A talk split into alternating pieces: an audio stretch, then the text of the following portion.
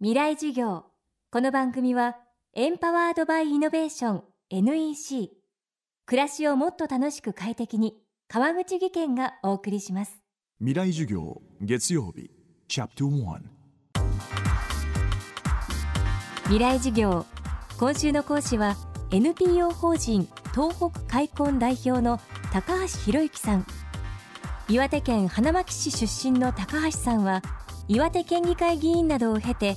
生産者と消費者をつなぐ月刊誌東北食べる通信を創刊。編集長として東北各地の農家や漁師の取材を続けています。この東北食べる通信は昨年グッドデザイン賞も受賞。全国各地で賛同の声が高まり新たな動きも始まっています。今週は高橋さんが取材を通じて知った一次産業の現状と未来そして食べ物と私たちのこれからについて考えていきます。未来事業1時間目。テーマはなぜ一次産業は見向きもされないのか。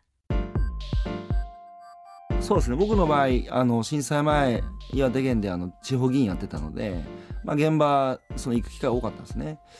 まあ、そこで初めてその食べ物作ってる現場農農家っていう農村っていうところも見て、まあ、とにかく若い人いないなと思ってほんでもうあちこちでその後継者いねっていうこう話をやっぱりよく耳にして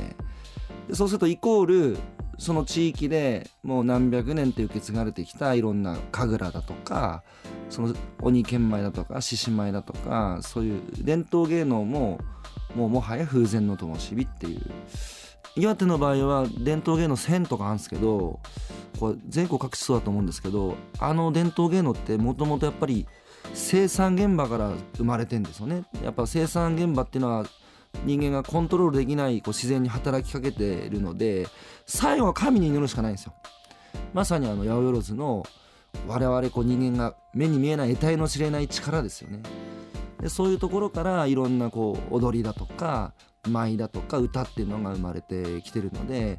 それはやっぱり今かろうじて残ってるのはやっぱ生産現場だしその具体的な形が郷土芸能っていうことだと思うんですよね。でまあそういうものは一回やめてしまうと結構口伝とかで伝えてるので再生できないっていうかいくらお金かけても再生できないので大変だなと思ってですね。でやっぱ聞くとこうやっぱねこう一次作業のイメージってあのきつい汚いかっこ悪い結婚できない稼げないっていうまあそのそういうイメージ 5K ですよね。で若い人がやっぱ見向きもしない仕事になってたわけですよ。それを現場ですごくやっぱ感じましたね。僕は震災後まあ三陸行ってで初めてその漁師さんたちっていうのに会ったんですね。で、まあ、そこの地元の高校生と話す機会があって40人ぐらいでしたけどあの2011年の夏でしたけどあのやっぱり目の前であれだけのこと起きたんで自分のふるさとのために何か貢献したいっていうこうふるさと志向にこうなってる子供多かったのでこの中で漁師になるやつ手を挙げろって言ったら一人も挙げなかったんですよ。ほんでその後その高校生たちがこう会話してるの聞こえてきてこのなんかお前冷蔵庫行き決定なの？みたいな話してから冷蔵庫って何だって聞いたら水産加工会社っすみたいな話してたので、まあ、まさにどこにも行くところがないダメなやつが最後まあしょうがなく行くところが水産業っていう、まあ、一般的にはそういうイメージなになってしまってんだと思うんですよね。一次産業は 5K そして東北の高校生の言葉冷蔵庫行き。一次産業に対する印象はなぜこのような形になってしまったのでしょうか？高橋さんは社会的地位という言葉で説明します。よく給料が低いからその一次産業者の社会的な地位がこう低い。だからまず給料を上げようってう話をみんなするんですね。だけど鶏が先か卵が先かの議論じゃないですけど僕はそのこうこの日本の社会において一次産業者の社会的地位が低いので結果そこにこう価値を感じてお金払う人じゃなくて給料下がってると思うんですよね。やっぱ江戸時代は死の交渉って侍の次にやっぱ農家さん偉かったんですけど今そういう言葉ないですけどもしそういう言葉があったら多分脳は一番下なんですよ。でそれは特に戦後だと思うんですけれどもやっ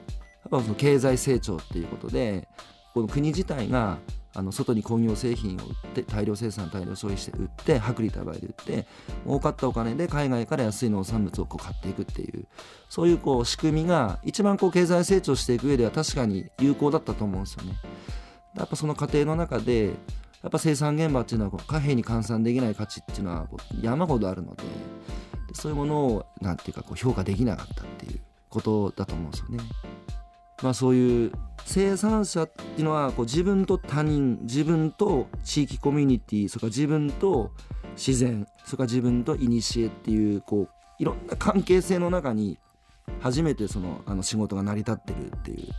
でその関係性を僕ら切ってまでとにかく個人の豊かさっていうことで突き進んできた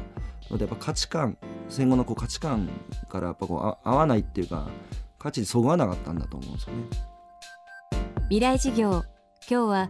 なぜ一次産業は見向きもされないのかをテーマにお送りしました。明日も高橋博之さんの講義をお送りします。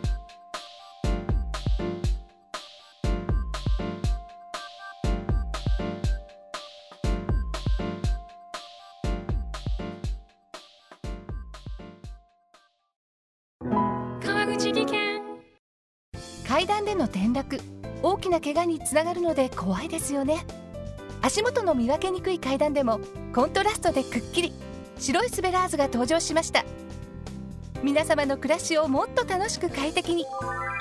川口技研のスベラーズです。未来事業。この番組はエンパワードバイイノベーション NEC 暮らしをもっと楽しく快適に川口技研がお送りしました。